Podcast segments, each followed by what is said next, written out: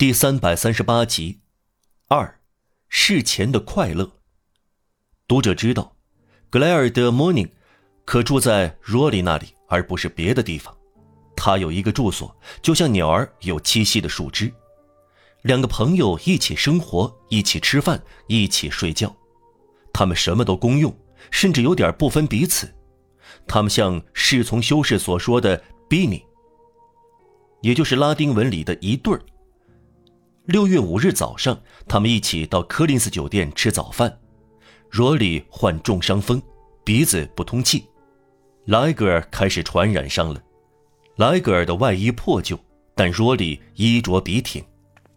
当他们推开柯林斯酒店的店门时，大约九点钟。他们登上二楼，水手鱼和酒烩肉接待他们。牡蛎、奶酪和火腿，莱格尔说。他们入座。小酒店空无一人，只有他们两个。酒会肉认出罗里和莱格尔，放了一瓶葡萄酒在桌上。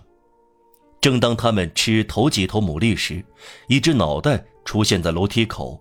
有个声音说：“我经过这儿，我在街上闻到一股美味的布里奶酪味儿，我就进来了。”这是格朗泰尔。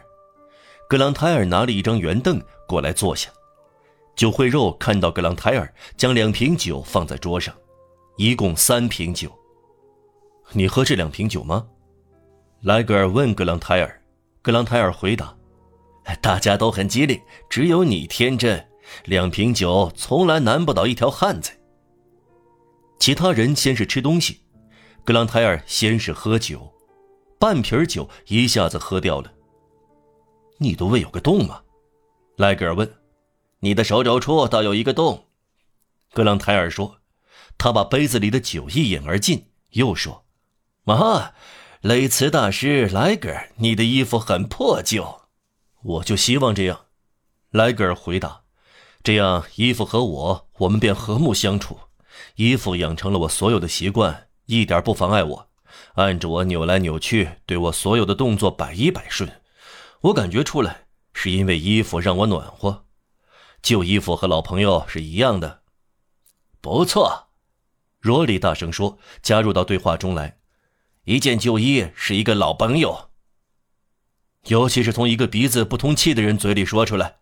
格朗泰尔说：“格朗泰尔，莱格尔问道，你从林荫大道过来吗？”“不是。”罗莉和我，我们刚看到送葬行列的前面队伍过去，这是非常张力的转面。”罗莉说。这条街多么安静啊！莱格尔叫道：“谁想到巴黎闹得天翻地覆呢？大家都知道，这儿从前都是修道院。杜布勒尔和索瓦尔，还有勒布夫神父，列过修道院的名单，周围全是修道院。修士像一群群蚂蚁，有的穿鞋，有的光脚，有的剃光头，有的留胡子，灰的、黑的、白的，方济各会修士。”最小兄弟会修士，加布浅会修士，加尔摩勒会修士，小奥古斯丁教派修士，大奥古斯丁教派修士，老奥古斯丁教派修士，比比皆是。别谈修士了，格朗泰尔打断说：“令人想抓痒。”然后他感叹道：“呸！我刚吞下一只坏牡蛎，我的疑心病又犯了，牡蛎变质了。女仆是丑八怪，我憎恨人类。”哎，刚才我经过离世刘姐，从公共大图书馆前面走过。所谓图书馆，就是一堆牡蛎壳，令我一想就恶心。用了多少纸啊，蘸了多少墨汁儿，乱涂一切，写出所有这些东西。那个粗批说过，人是没有羽毛的两足动物。哼，再说我遇到了一个我认识的漂亮姑娘，嗯，美得像春天，配得上叫花神。快活，爱冲动，幸福像天使，却是个不幸的姑娘，因为昨天有个可怕的大马脸银行家看上了她。哎，女人窥伺包税人，不亚于窥伺花花公子啊！雌猫捉老鼠也捉鸟，这个轻佻的姑娘，不到两个月前还乖乖地待在阁楼里，将一个个小铜环缝在衣服的扣眼上。你们怎么看这个啊，他做针线活他有一张帆布床，他待在一盆花旁边，他是高高兴兴的。现在他成了银行家太太。